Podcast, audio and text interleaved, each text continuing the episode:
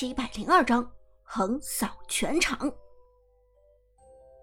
击杀长歌的关羽击杀掉了陈烟的安琪拉，这一波彻底将连续杀人的安琪拉终结掉。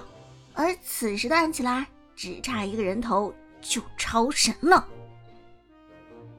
杀到。不过，其实严格来讲，这一次是长歌亲手终结了自己。场上陈烟难起来，完全是自己之前一手发育起来的。陈烟只是继承了自己的遗产而已。什么情况？没有经济的关羽为什么还有这么高的输出？陈烟郁闷的看着自己面前的视野变成黑白，无奈的问道。苏哲轻轻一笑：“哼，不是关野的输出太强。”而是安琪拉现在太脆，你虽然经济上领先很多，但是你并没有选择出防守装备，而只靠输出装备是没有办法扛住宫二爷的攻击的。苏哲笑着说道。关羽潇洒的在安琪拉的尸体上转了个圈，又立即一刀朝着旁边的野怪劈下。既然掌握了关羽的使用方法，接下来就要好好补充经济了。可是。你是怎么使用得了关羽的？我刚才转了那么多圈，也没有把关羽带出水泉啊！陈烟很不甘心的问道。苏哲轻轻一笑，也没有隐瞒的意思。很简单，你之前一直犯了一个错误，那就是把关二爷看成是两个部分。你以为关二爷的马真的只是马，所以就想用骑马的方式去控制关二爷的行动，对不对？陈烟点点头。对啊，难道不对吗？苏哲笑着摇头。当然不对了。游戏中对于人体的模拟捕捉的机理都是一样的，不会因为英雄的形态而产生变化。所以宫二爷也好，庄周也罢，这些有坐骑的英雄，肯定和没有坐骑的英雄都是一样的。你想让他们行动，直接走就好了。而不是要通过控制他们的坐骑来行动。听到这里，陈烟这才恍然大悟，原来根本不需要去控制关二爷的战马，他的战马实际上就是真实玩家的腿。而长歌控制了关羽的玩法，这也就意味着陈烟、张哲伦这边危险将近了。张哲伦一直在旁边目睹了安琪拉。终结的全过程，此时正一个人躲在野区里瑟瑟发抖。妈呀，被长歌打到关羽了！这下比赛要刺激了。下路山雨的程咬金更是赶紧龟缩，快跑快跑，太危险了！但苏哲其实并没有马上对敌人实施打击，关羽的等级经济。实在是差的太多了。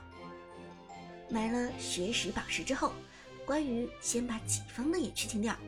这样一来，除了给自己增加一波经济之外，还可以等一等技能的冷却时间。半分钟之后，苏哲才决定发起第二波进攻，目标正是中路的小乔。小乔这个脆皮最适合作为伏击的对象，除了他之外。无论是上路的梦琪，还是下路的程咬金，都有些棘手。于是苏哲与队友中路的不知火舞开始协商。不知火舞，你的能量够吗？不知火舞释放技能不需要消耗蓝量，而是要消耗自己的能量。而苏哲这边的不知火舞目前的能量显然很不错，足够一套完整的二三一。出手，没问题。不知火舞大。苏哲点点头，很好。那一会儿看到对面的小乔进入河道，你马上就采取进攻。如果你的扇子扔的不够准的话，直接三技能冲向小乔就可以。只要你的三技能给中了，一技能就一定给中，到时候贴身打出二技能就可以了。不知火舞的连招。没有固定的顺序，扇子丢的不够准的话，先给出突进技能也是可以的。中路的不知火舞还是很有自知之明，知道自己的扇子肯定扔不中，于是立即点头道：“好的，长歌大神，我先给出三技能。”而此时对线的小乔完全不知道危险的降临，仍然在危险的边缘试探，试探一次。试探两次，当他不长心的试探第三次的时候，危险发生了。对面的不知火舞直接一个三技能顶了上去，强烈的控制让小乔隔间中的视野屏幕顿时颤抖了起来。啊啊！小乔一声惨叫，想反应已经来不及了。不知火舞马上衔接一招一技能。让控制持续给出，而苏哲的关羽这个时候从河道快速冲过来，战马发出一阵阵马蹄踏水的声音。别说这款游戏的模拟做的非常到位，关二爷在野区奔驰的时候，马蹄声就是战马踏在尘土上的声音，而关爷在河道上经过的时候，发出的就是战马。掠过水面的声音。眼看着关二爷已经到来，中路的不知火舞扔下扇子，贴身命中。下一秒，关二爷二技能给出，直接飞身而起，战马落下，直接踩在了小乔的头上。我去！中路的小乔被不知火舞和关二爷的连续配合给打懵了，此时的血量也已经见了底。不过，小乔非常暴躁，没有选择束手就擒，而是准备给出大招。苏哲当然知道小乔一定会反击，他精准的算出了小乔给大的时间。不知火舞先撤退，苏哲沉声说道，同时关羽也开始转身离开。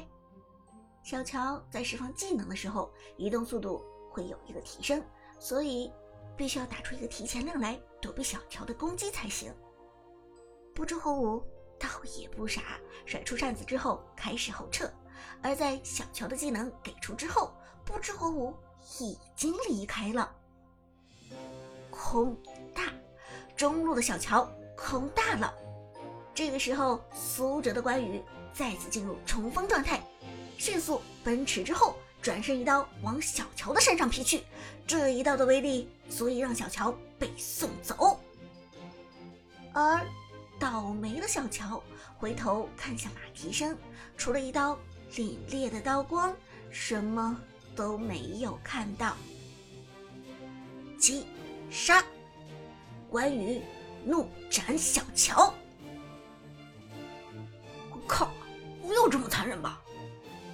虽然。在游戏里被击杀是很平常的事情，但是在这个真人模拟的王者荣耀的战场上，被关羽一刀劈死，真的是一件惨绝人寰的事情。更何况，可怜的小乔是被迎面一刀刀光直接劈死的，这种视觉的震撼简直让他无法承受。苏哲也觉得这样的击杀手段。有点太残忍了些，但是战场上毕竟是不能手下留情的。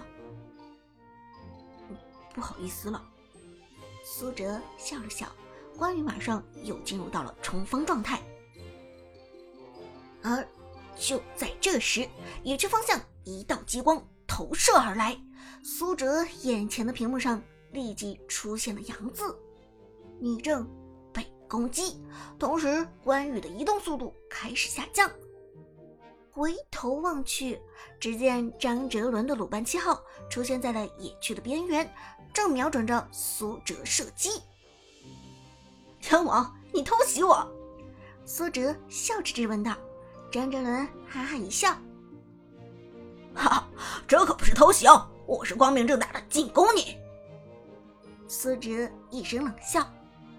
哼既然如此，天王，你可不要怪我。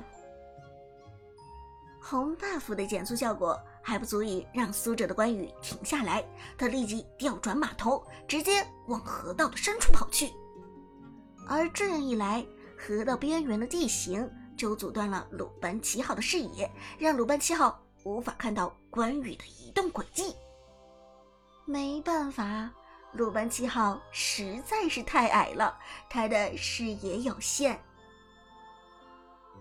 喂，关羽，你去哪儿了？张哲伦绝望的吼道，但苏哲当然不会回答他。关二爷继续驰骋，战马很快从野区的后方绕来，而大招的冷却时间马上就要结束，到时候就是鲁班七号的死期。渐渐，张哲伦意识到了危险即将到来。算了，关羽，我这次，我这次饶你一命。张哲伦大声的说道，随后快速往己方野区躲去。只可惜鲁班七号的两条小短腿太慢了，他想要躲过关羽的追击几乎是不可能的。很快，一阵马蹄践踏大地的声音就传了过来，不需要回头也知道，这是关羽到了。